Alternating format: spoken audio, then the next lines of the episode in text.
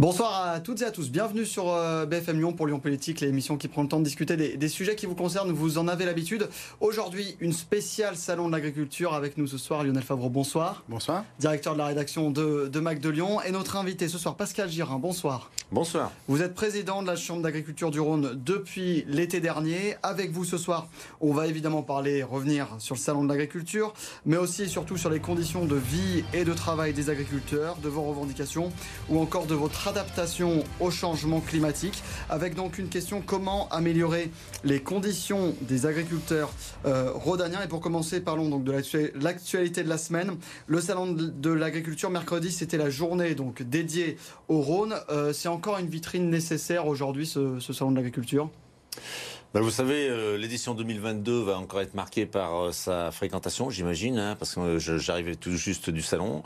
un nombre de visiteurs impressionnant, effectivement. C'est une belle vitrine de l'agriculture française. un nombre important de représentants politiques du département du Rhône ont visité ce salon à l'occasion de la journée Rhône au salon de l'agriculture, effectivement.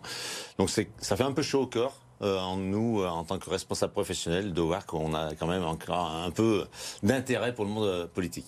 Qu'est-ce qu'on montre en tant que Rhodanien comme force que les autres régions ou départements de France n'ont pas au salon? L'agriculture française est assez homogène. Hein. On a des exploitations de type familial globalement, et c'est très vrai dans le département du Rhône. Nous avons quand même une spécificité, c'est la, la, grande richesse en nombre de filières agricole. Hein. On passe de la viticulture, l'élevage, l'arboriculture, le maraîchage et, bien d'autres. Euh, du coup, euh, nous avons une, vraie richesse euh, de production, une richesse aussi de commercialisation à travers des circuits courts, des circuits longs et bien d'autres, des magasins de producteurs et bien d'autres. Et, c'est ce qui fait la richesse de notre département, quoi qu'on en dise, sur le mmh. point de vue agricole. Alors, on va poursuivre la discussion et parler notamment des, conditions de travail des agriculteurs. On va regarder d'abord euh, l'édito de la rédaction préparé par euh, Stéphanie de Silgui.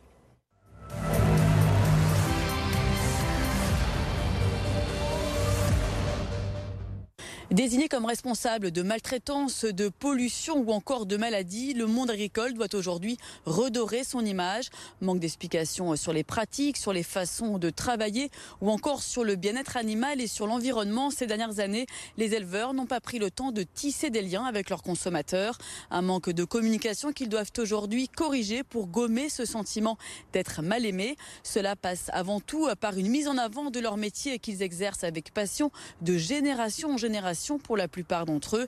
Il faut désormais multiplier les opérations séduction pour regagner le cœur du public et effacer cette étiquette de bouc émissaire.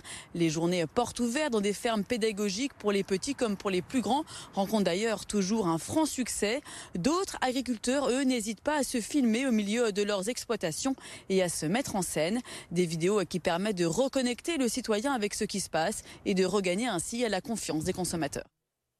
Vous avez l'impression d'être, euh, un peu comme le disait Stéphanie, les, boucs émissaires aujourd'hui d'une certaine partie de, la population?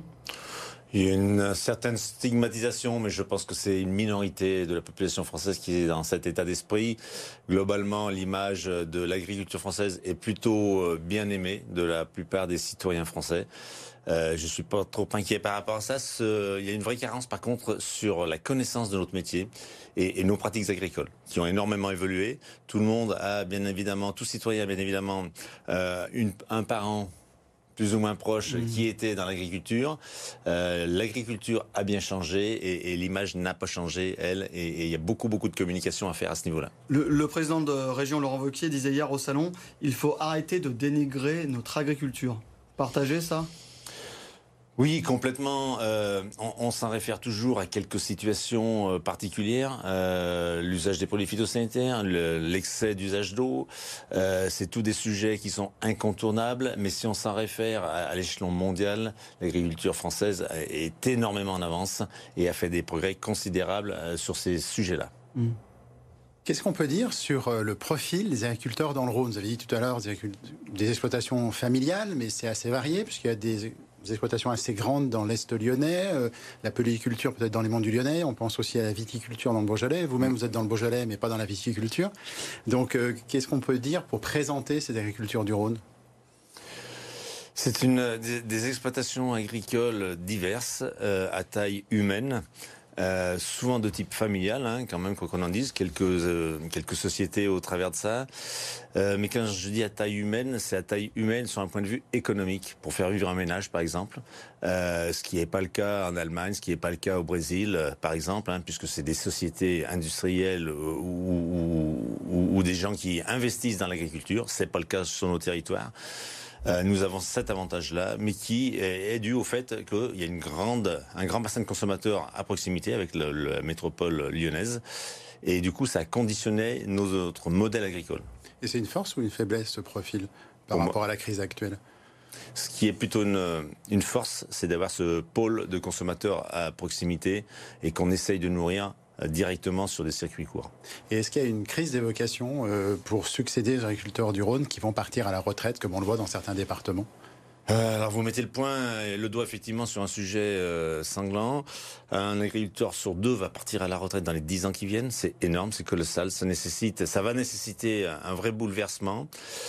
Euh, donc euh, il faut qu'on s'y prépare. Euh, nous nous y attelons, nous, au niveau champ d'agriculture, en essayant d'identifier les futurs cédants hein, à échelle de 5-10 ans et d'essayer de faire matcher des candidats en face pour qu'il y ait des reprises d'exploitation. Alors le modèle agricole de ces de ces futurs installés, on va dire, n'est pas forcément le modèle euh, qui est à reprendre. Et, du coup, il faut euh, beaucoup, beaucoup communiquer auprès des cédants pour qu'ils soient en capacité et prêts à voir évoluer leur exploitation au, fil de cette transition. Ça veut dire qu'il peut venir euh, peut-être même des, urbains ou des gens en changement de carrière ou des personnes qui ont, envie d'un de, métier différent et que c'est pas forcément quelqu'un de la famille qui va reprendre l'exploitation, qui va avoir aussi une approche différente.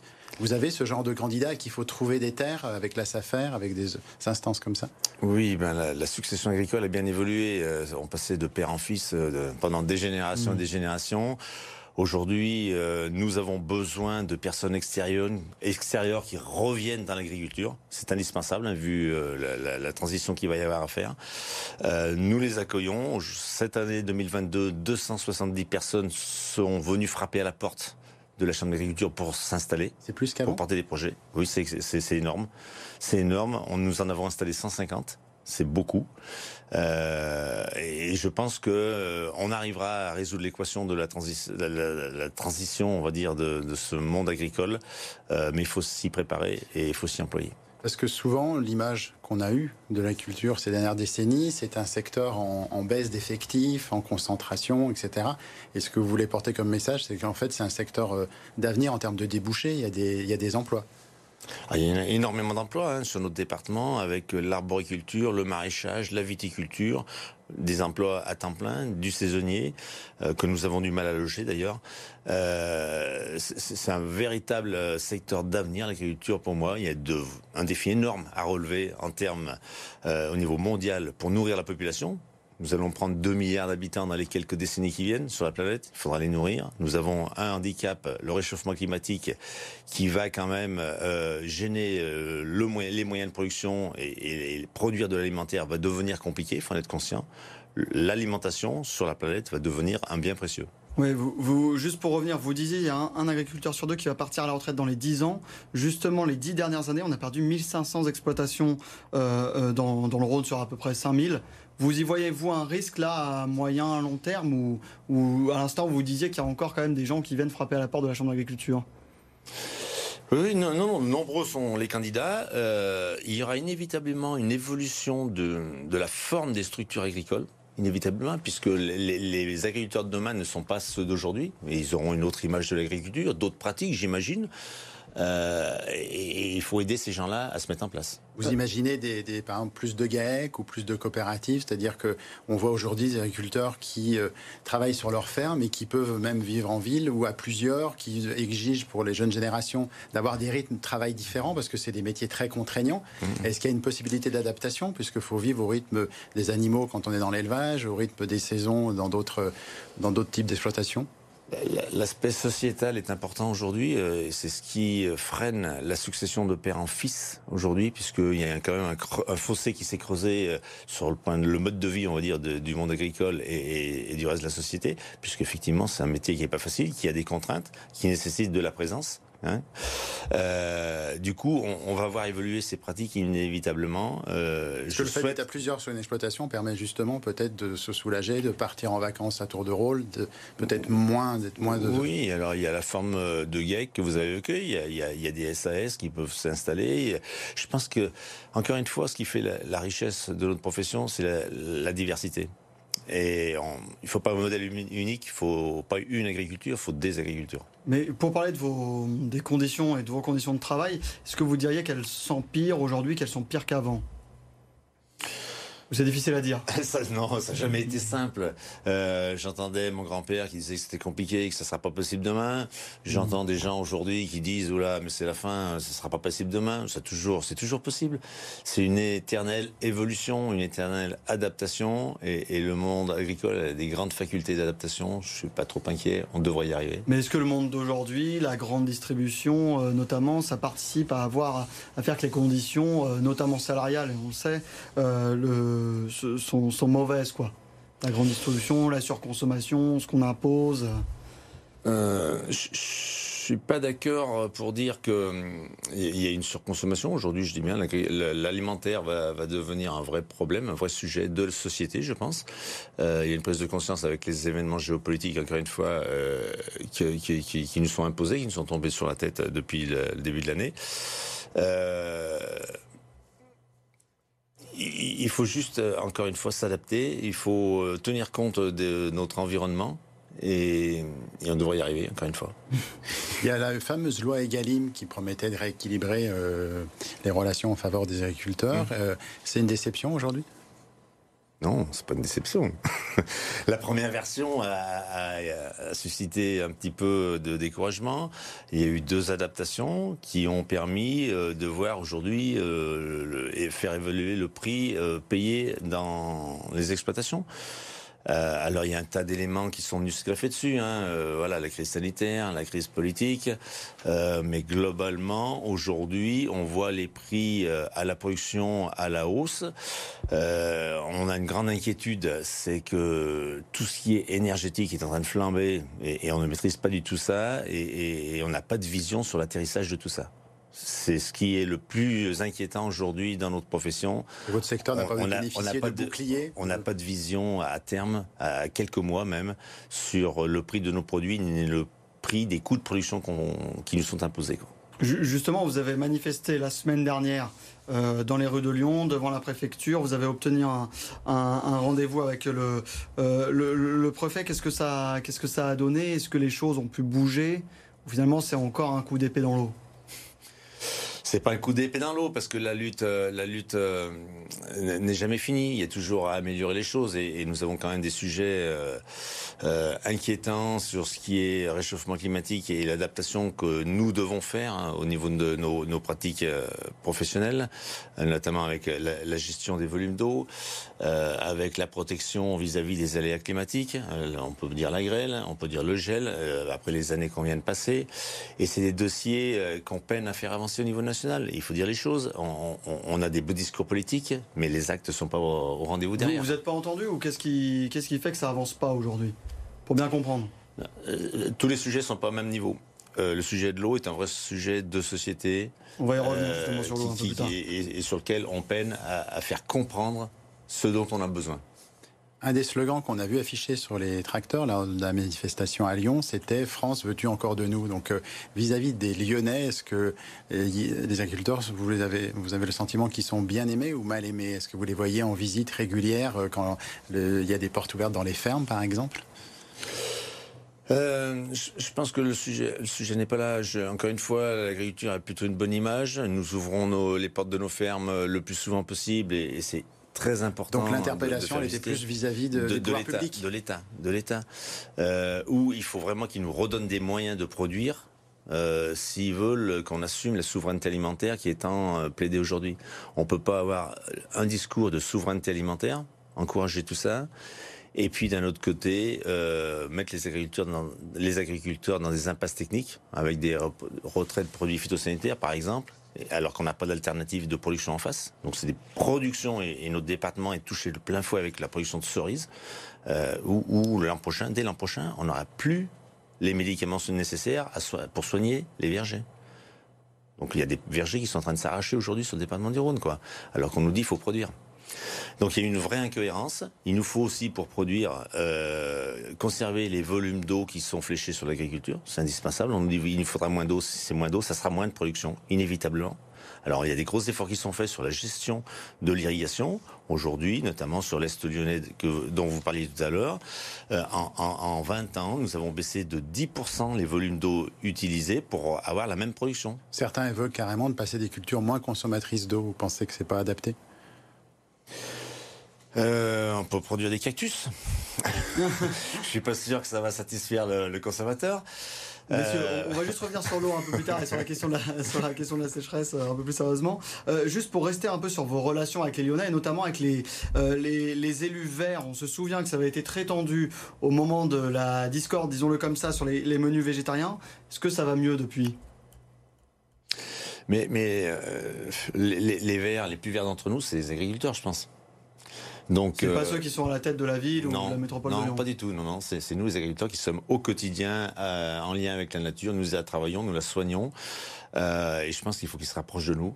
Et, j'ai passé euh, la matinée euh, au salon avec Jérémy Camus. Euh, nous avons parlé comment approvisionner la ville de Lyon, avec quels produits, comment utiliser les logistiques qui sont en place sur notre territoire, au lieu de recréer des réseaux parallèles qui auront des coûts de fonctionnement beaucoup plus supérieurs à ce qu'on a aujourd'hui. Et, du coup, les produits viendront d'à côté de chez nous, du département du Rhône. Alors justement, vous avez évoqué Jérémy Camus, qui est, rappelons-le, vice-président de la communauté urbaine, écologiste, en charge notamment justement des circuits courts et de ce qu'il appelle la résilience du territoire.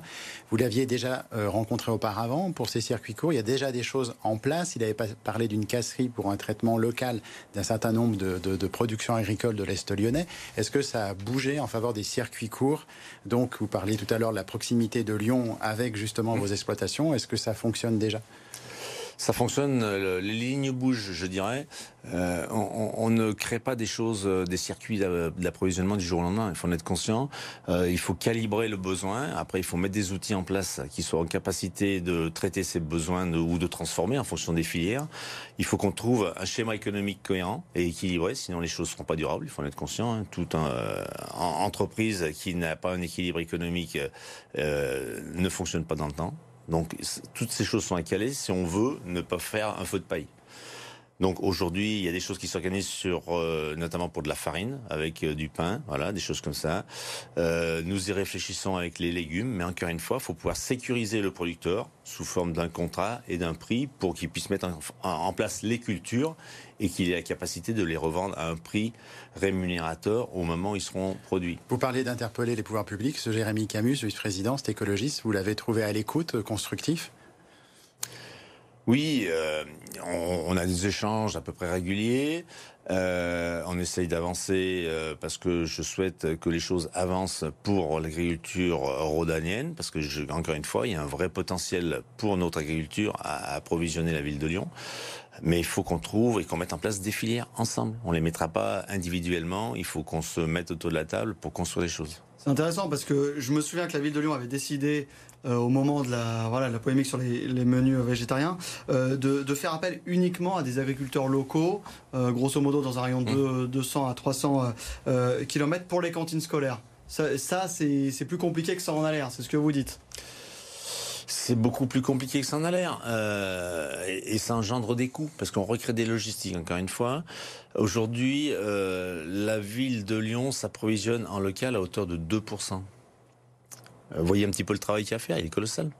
Donc en local, c'est-à-dire en. Des produits issus, je crois que c'est 50 km de 50 km. périmètre. Mmh. Voilà. Vous dites la ville, c'est l'institution la ville Ou c'est les Lyonnais quand ils achètent euh, Non, non, c'est globalement. Euh, globalement. Donc, ah, globalement. Les, les, les, citoyens la question lyonnais, portait sur la, ouais, la, la ville de Lyon et cantines scolaires de la ville de Lyon. Mais, effectivement, mais c'est intéressant, 2% de, de, des Lyonnais, grosso modo. De l'alimentation euh, des Lyonnais est issue de 50 km à la ronde, quoi, on va dire. Mmh. Et tout le reste est importé, alors soit du sud, soit de la, des pays européens, soit de, de pays plus lointains, quoi. Ouais, bon, c'est donc il y a encore beaucoup de boulot à faire. Euh, pour parler d'autres sujets, il y, en a quand même qui divisent. On pense notamment à l'agriculture bio. Euh, est-ce qu'il y a des, des, conflits presque intergénérationnels sur ces, sur ces sujets-là? Non, il n'y a pas de conflit majeur. Au niveau de la production et au niveau de la consommation. Euh, il y, a des habitudes de production, des habitudes de consommation. Euh, ça, il y a eu un vrai élan de développement de la production biologique sur la demande des consommateurs, hein, euh, il faut le dire. Euh, donc la, la, la, production arrive aujourd'hui sur le marché. Les consommateurs sont plus au rendez-vous. C'est un vrai problème quand même. Donc, Pourquoi? Parce que c'est trop cher euh, non, Il y, y, a la, y a la, y a la crise économique globalement. Euh, L'inflation fait qu'il y a un réflexe de racheter des produits plutôt bas de gamme pour maintenir euh, le coût du panier de la ménagère. Mmh. Enfin, Parce qu'on a senti une poussée après Covid et en fait maintenant il y, y, a un reflux de cette consommation du bio? Oui, il y a un reflux. Il y a, il y a, on, on, a rétrogradé. Aujourd'hui, il y a des agriculteurs euh, qui sont en train de se déconvertir puisque le modèle économique n'est plus au rendez-vous, encore une fois, pour certaines productions, hein, pas, je dis pas pour tout, mais pour certaines productions, notamment la production laitière. Et, et c'est un vrai souci parce que les gens ont fait un effort de production, d'adaptation de leur outil. Il y a 2-3 ans de conversion. Dans, dans un sens, ça, et il y a eu un coût énorme d'investissement, et, et, en temps aussi. Et, et, là, on est en train de refaire marche arrière. Mais est-ce qu'il y a assez d'aide il y a assez d'aide pour les agriculteurs qui veulent se lancer ou qui sont déjà dans l'agriculture euh, biologique? Ben Pour le démarrage la conversion, les aides sont toujours au rendez-vous. Après, encore une fois, il faut que le schéma économique soit équilibré. Euh, et il faut que on, ne peut pas euh, être subventionné, subventionner un produit éternellement. Il faut que le consommateur soit en capacité de le payer ou pas. Et, s'il ne l'est pas, et eh ben, la production sera en régression, inévitablement. Alors, l'émission passe vite. Euh, comme toujours, on va passer quand même au gros sujet du moment. C'est quand même la sécheresse, euh, alors que l'hiver est même pas terminé. C'est quand même, euh, quand même assez dingue. Est-ce qu'on est entré dans une, finalement, une sorte de nouvelle ère pour l'agriculture on est le, le, on est le 2 mars. On parle de sécheresse et des restrictions qui arrivent tout prochainement dans, déjà dans le Rhône. Euh, on a évoqué à plusieurs reprises euh, le réchauffement climatique. Euh, je dirais plutôt le peut-être le, le, dérèglement climatique, hein, puisqu'on on, on passe d'un excès à l'autre. Là, on est un peu dans une situation inédite quand même en février, avec des nappes qui n'ont pas été remplies, avec des cours d'eau qui sont très bas, des stockages d'eau qui n'ont pas été remplis. C'est très inquiétant. Le monde de la production est très inquiet par rapport à la saison qui est devant nous. Tout n'est pas perdu. les choses peuvent encore se compenser.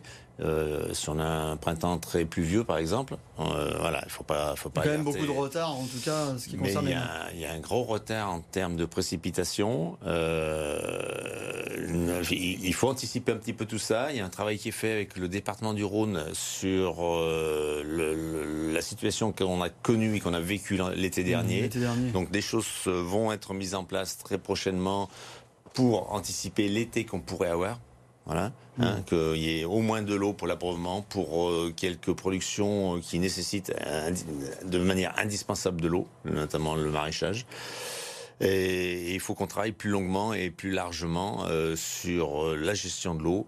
Euh, Elisabeth Borne a, a, plutôt a fait une annonce dans le sens que euh, l'usage de l'eau euh, usée, on va dire, eh ben, serait facilité. Hein, euh, donc, euh, je pense qu'il y a quand même une prise de conscience. Il y a une vraie volonté du président de la République de, stocker de l'eau. Mmh. Mmh, il a parlé d'un plan de sobriété de l'eau comme ça a été fait pour l'électricité euh, il y a quelques. C'est quand même essentiel. Les, les volumes d'eau euh, qui tombent annuellement sont toujours à peu près identiques. Euh, sauf qu'on a un tel niveau d'évaporation qu'elle reste pas. Donc soit elle tombe tout en même temps et elle s'en va à la Méditerranée, soit elle s'évapore. Euh, ce serait pas détruire la nature que de la stocker pour la réutiliser euh, quelques mois plus tard. Est-ce qu'on peut déjà parler de guerre de l'eau comme ça a été évoqué par certains agriculteurs en France? La guerre est un grand mot. Elle est en Ukraine aujourd'hui, la guerre. Des conflits d'usage? Euh, Un conflit d'usage. Il faudrait qu'on dégage des priorités, inévitablement. Euh, enfin bon, il y a la, la consommation humaine est, est, la première des priorités. Euh, la consommation pour produire de l'alimentaire doit quand même aussi être une priorité, je considère. L'industrie en a aussi besoin. Euh, après, il y a, des, de priorités, en fait. il y a, il y a des, non, il y a des usages qui sont moins nécessaires et moins nécessiteux, notamment euh, bah, tout ce qui est tourisme. Après, euh, bon, remplir les piscines euh, en pleine période de, de, de basse eau, est-ce que c'est indispensable ouais. Voilà, c'est pas très populaire comme mesure, mais c'est très réaliste. Mais c'est très réaliste. Désolé, voilà. Donc après, euh, voilà, il faut prendre des décisions quand elles doivent être prises. Donc ce que vous dites, c'est qu'il faut changer les usages, euh, notamment, voilà, pour les particuliers. On se souvient qu'il y avait une polémique sur les golfs qui qui arrosaient même en période de sécheresse. Il y, a des, il y, a des, choses sur lesquelles il faut vraiment re réfléchir, revenir. L'État devra prendre des décisions dans ce sens dans les années qui viennent. Vous avez parlé de stockage de l'eau, c'est les fameuses retenues collinaires. Vous avez obtenu des assurances en région, dans le Rhône, ou est-ce qu'il y a beaucoup de blocages? Non, il y, a, beaucoup de projets, il y a beaucoup de blocages euh, pour diverses euh, raisons. Hein, quelquefois, soit environnementales, soit sociétales, soit financières aussi, parce que c'est un coût quand même. Hein, il faut pouvoir répercuter ça aussi et l'amortir. Donc c'est pas aussi simple que ça que d'arroser de la culture. Oui, sachant qu'on sait qu'il y a beaucoup, aujourd'hui je crois que c'est 3000 dans le Rhône, de retenues collinaires ou en tout cas des temps de, réserves d'eau qui sont euh, privées. Ça c'est un souci aussi aujourd'hui? Sur notre département, il y a un inventaire qui est en cours. Euh, il y a plus d'une retenue sur deux qui n'a pas d'usage agricole. Euh, donc une vraie qui Servent qui servent, à... servent euh, pas quelquefois, qui ont euh, servent, qui sont empoisonnés d'autres fois, mais qui sont un, un, volume d'eau stocké sur nos départements qui n'a pas d'usage aujourd'hui, quoi. Hmm. Donc, y a, je pense qu'il y a un vrai travail à faire à ce niveau-là. Est-ce que tout ça, pour parler une question un peu plus globale, ça implique de revoir finalement le modèle agricole aujourd'hui, même s'il est déjà en évolution presque perpétuelle, j'ai envie de dire oui, mais euh, on, le revoit au quotidien, ce modèle agricole. Euh, nous faisons évoluer nos pratiques avec euh, de l'agriculture de conservation du sol qui, qui a une capacité à stocker l'eau et, à la filtrer beaucoup plus importante qu'en traditionnel, parce qu'il y a de la matière organique en surface, donc on stocke de l'eau. Il y a le fait de couvrir systématiquement euh, les sols nus. Quand je dis couvrir, c'est d'implanter euh, du végétal pour pas qu'il y ait de ravinement, pour pas qu'il y ait de la pénétration et, du ruissellement derrière. Euh, donc voilà, au quotidien on y travaille. Il y a la gestion, on, on place des sondes euh, qui permettent de mesurer l'humidité du sol pour apporter la bonne quantité au bon moment sur les cultures. Hmm. On économise énormément d'eau comme ça. On comprend donc il y a beaucoup de choses à faire. Pardon, je vous coupe parce que l'émission se termine. Merci en tout cas, on aura le temps d'en rediscuter. Merci Lionel d'avoir été avec nous. Merci à vous de nous avoir suivis. On se retrouve la, la semaine prochaine pour un nouveau numéro de Lyon Politique.